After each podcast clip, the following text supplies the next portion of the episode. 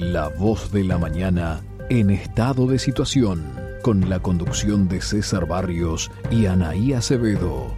Noticias, informes y entrevistas. Una producción de la mañana por Radio Oriental.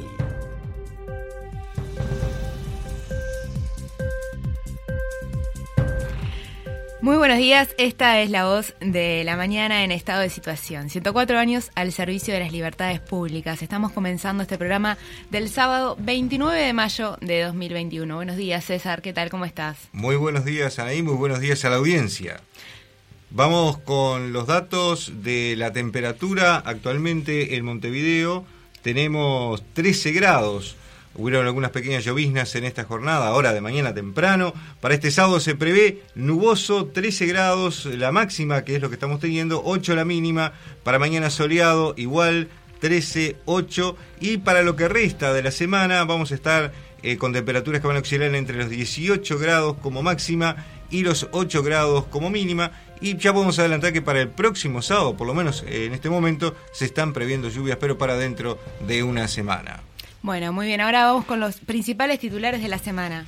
El Ministerio de Salud Pública confirmó la reducción de casos en CTI y mortalidad en personas vacunadas. Según el informe elaborado por un equipo interdisciplinario, se demuestra que la vacunación no impide el contagio, pero lo reduce, además de ser una herramienta fundamental para contener el avance y consecuencias de la pandemia. La Dirección General de la Salud del Ministerio de Salud Pública informó los resultados preliminares de la vacunación anti-COVID-19 aplicadas en Uruguay cuyas principales conclusiones indican que luego de las segundas dosis y pasados más de 14 días, la reducción de casos es del 75% para los que recibieron Sinovac y el 75% para Pfizer. La reducción de internación en CTI por COVID-19, habiendo transcurrido más de 14 días desde la última dosis de vacuna, es de 95% para Sinovac y de 99% para Pfizer. En cuanto a la reducción de la mortalidad, el informe destaca que después de los 14 días desde la última dosis de vacuna, es de 97% para Sinovac y de 80% para Pfizer. Debemos destacar en este ámbito que el número de vacunados al día de hoy asciende a 2.744.000, discriminados de la siguiente manera, con una dosis 1.744.000 que son el 49% de la población, con las dos dosis ya vamos 999.230, el 28% de la población. En espera eh, están agendadas 95.792 personas. En otro orden, Cabildo Abierto propone revisar la ley de inversiones. En el marco de la interpelación a la ministra de Economía y Finanzas, Azucena Arbeleche, Cabildo Abierto planteó sus diferencias con la aplicación de la ley de inversiones, que tiende a beneficiar a las grandes en detrimento de los pequeños empresarios. El partido propone revisar la ley para verificar si hubo discrecionalidad. Según Perrone, su partido le ha hecho saber a la ministra que este régimen fiscal beneficia a los poderosos. Hay elementos de gasto fiscal y tributario que deben ser analizados en el marco de un diálogo nacional. Las políticas de promoción de inversiones han sido caras, regresivas y arbitrarias.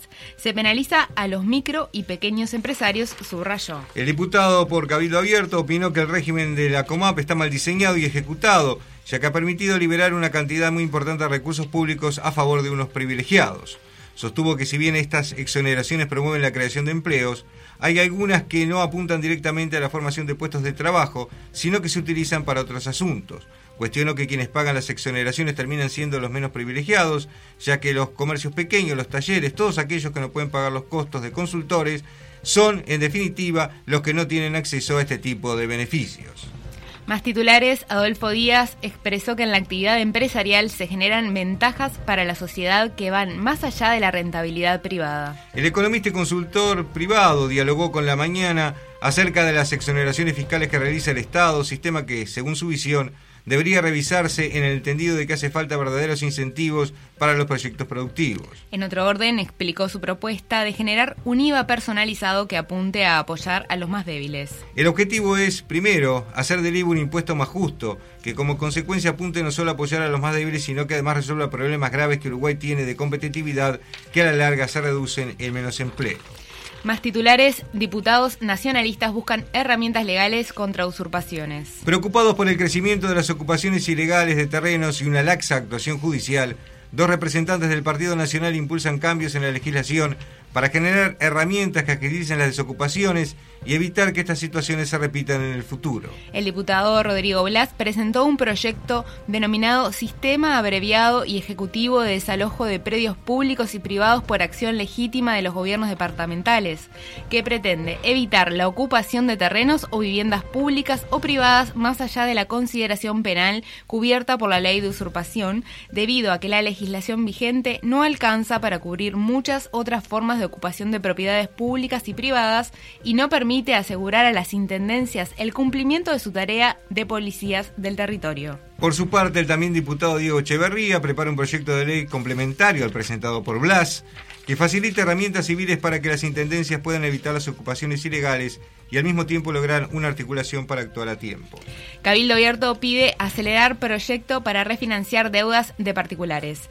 Según el senador Lozano, este como otros proyectos que se han presentado desde Cabildo Abierto no han tenido la celeridad que se pretende, mientras que las iniciativas que llegan de torre ejecutiva se les solicita un máximo de celeridad y los socios de la coalición les da un rápido trámite. El senador por Cabildo Abierto dijo a la mañana que en estos últimos años muchas personas tomaron créditos que no logran pagar.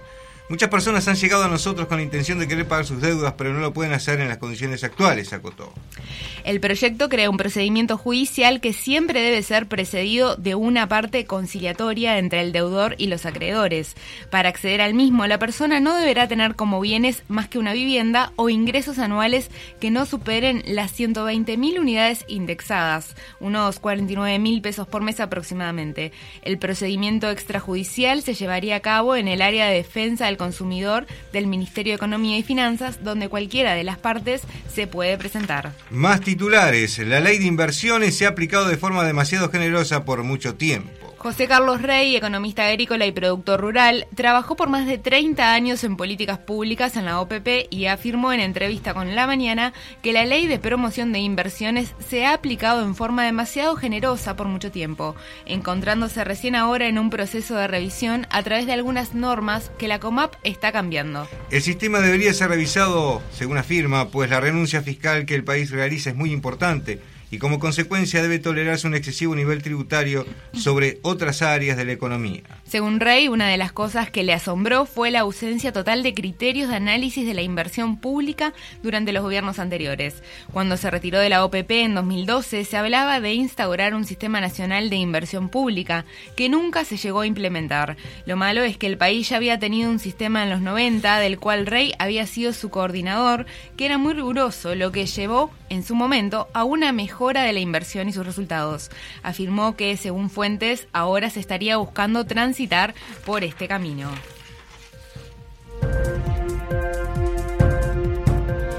Cultura y comunidad.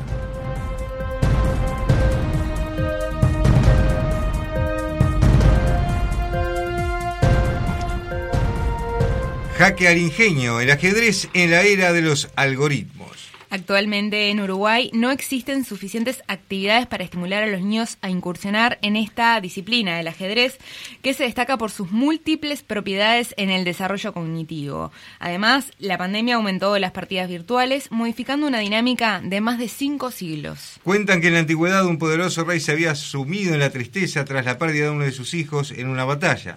Absorto en sus pensamientos, reproducía una y otra vez el encuentro bélico en un cuadrado de arena, tratando de vislumbrar un escenario donde ganaran la batalla y no perdiera a su hijo. Uno de sus servidores, con el fin de ayudar a su rey, tuvo la idea de convertir la asidua ficción del soberano en un juego, incorporando piezas y dados. De esta forma, el final podría cambiar cada vez que el monarca se acercara al cuadro. El encuentro ficticio sería siempre distinto. Sería un juego.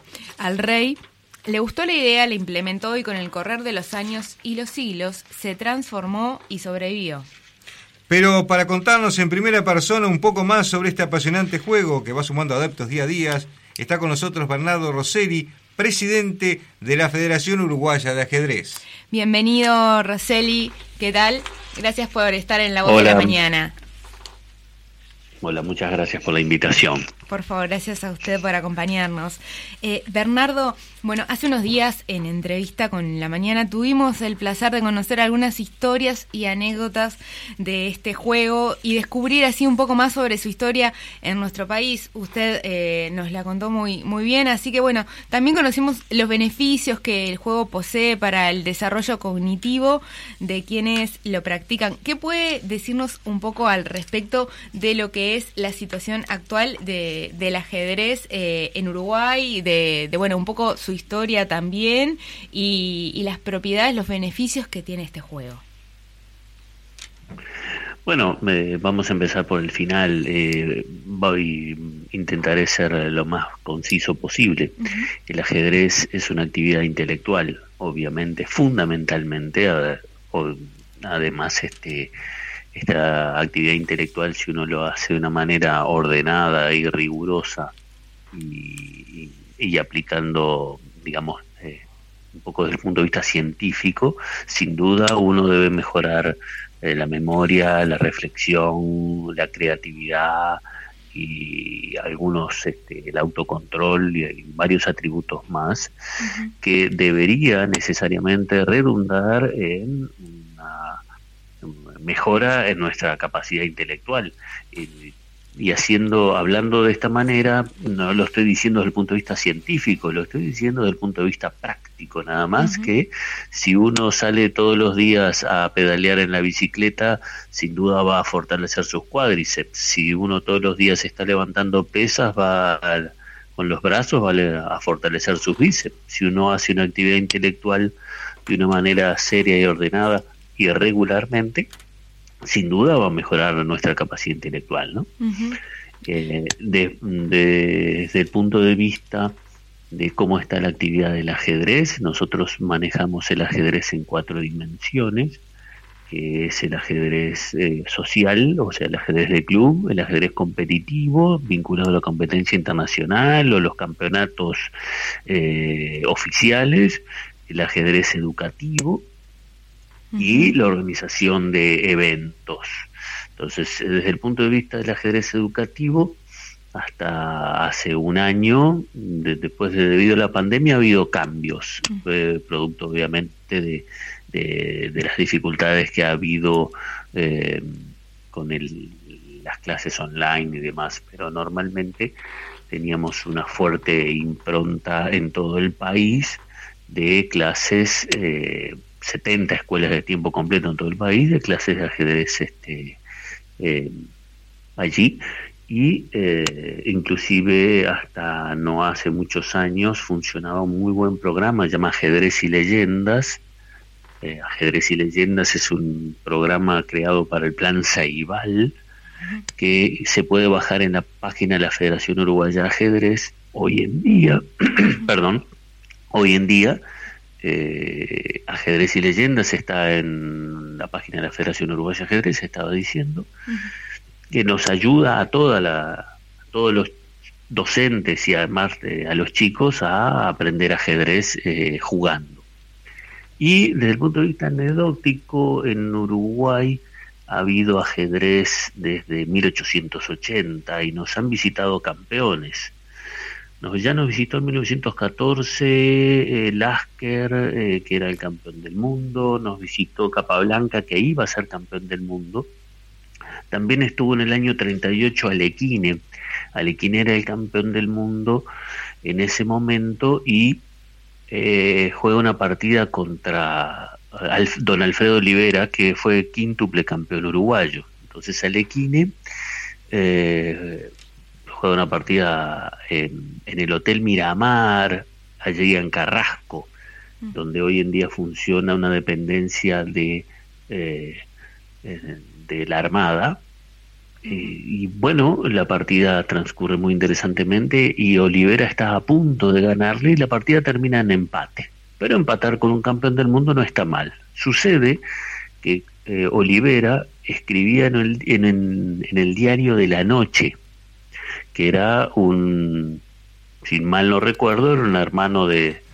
De, de la mañana. De, la mañana. De la mañana, exactamente. Entonces, él cuando va a la Olimpiada de ajedrez en 1939 a Buenos Aires, eh, quiere hacerle una entrevista a Capablanca. Entonces se acerca a Capablanca y le, le dice que era de Uruguay, que quería hacerle una nota.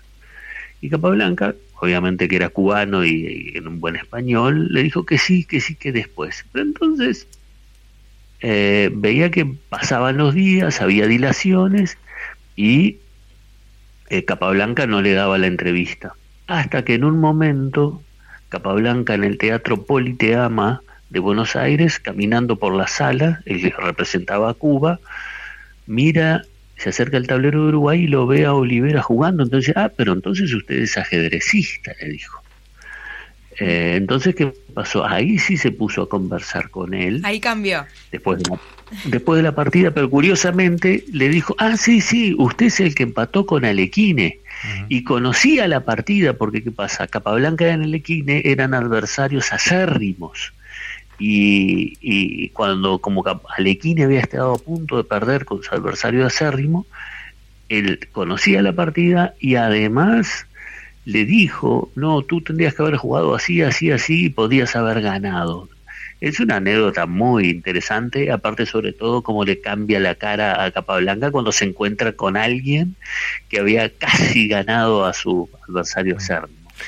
Eh, Después una consulta, una consulta, Roseli. ¿Por qué piensa usted de que en, en, lo que es, por ejemplo, la primaria, no sobre todo, eh, no se desarrolla un poco más el tema del ajedrez para de esa manera incentivar a los niños, digo, justamente a pensar desde que son chicos? O sea, porque es un, es un juego, sobre todo, digo, de, pensar, de estrategia, que sería quizás un buen complemento en un momento tan difícil, eh, digamos, en general para la educación dentro de toda la sociedad, ¿no? Más allá de la pandemia, me refiero en general. Sí, esa pregunta es muy buena y además eh, yo no tengo la respuesta. Yo les quiero contar que en el 2010 a nosotros nos llamó Edith Moraes cuando era la presidenta de primaria. Estaba por terminar su mandato en dos meses y nos dijo pongamos ajedrez en las escuelas de tiempo completo y el programa funcionó durante 10 años. Los tiempos que corren eh, no ha sido un tema tan sencillo y las actuales autoridades del gobierno eh, me da la impresión que comenzaron jugando sin un plan. Y estoy hablando como ajedrecista. Entonces y, y, me parece que hay un poco de deambular de un lado para el otro en varios espacios en varios temas y el ajedrez no lo tienen tal vez no lo conozcan tal vez no sepan, y, sucede que cuando alguien no conoce una disciplina, lo primero que hace es un poco rechazarla. Entonces, no, hemos dado sin duda con la persona eh, acorde para que el ajedrez eh, recupere el sitial que, merece, pero bueno, hay que continuar trabajando. Nosotros tenemos muchos, muchos, muchos aliados eh, en vinculados a la educación que entienden que el ajedrez, como otras tantas, son disciplinas muy interesantes para mm, la formación de nuestras futuras este, generaciones. Pero bueno, eh, también sepamos disculpar que en estos tiempos de pandemia eh, no, las cosas no, no sean del todo claras, ni siquiera haya una visión de estadistas de las próximas generaciones. Da mi impresión que estamos viviendo el día a día y de una manera un poco a veces torpe, entonces, eh, pero bueno, sepamos entender, entender también, ¿no? Bernardo Rosselli, se nos ha ido el tiempo. Queremos agradecerle por acompañarnos en La Voz de la Mañana. Bueno, muchas gracias este, y como siempre las órdenes. Muchas gracias. Vamos a una pausa.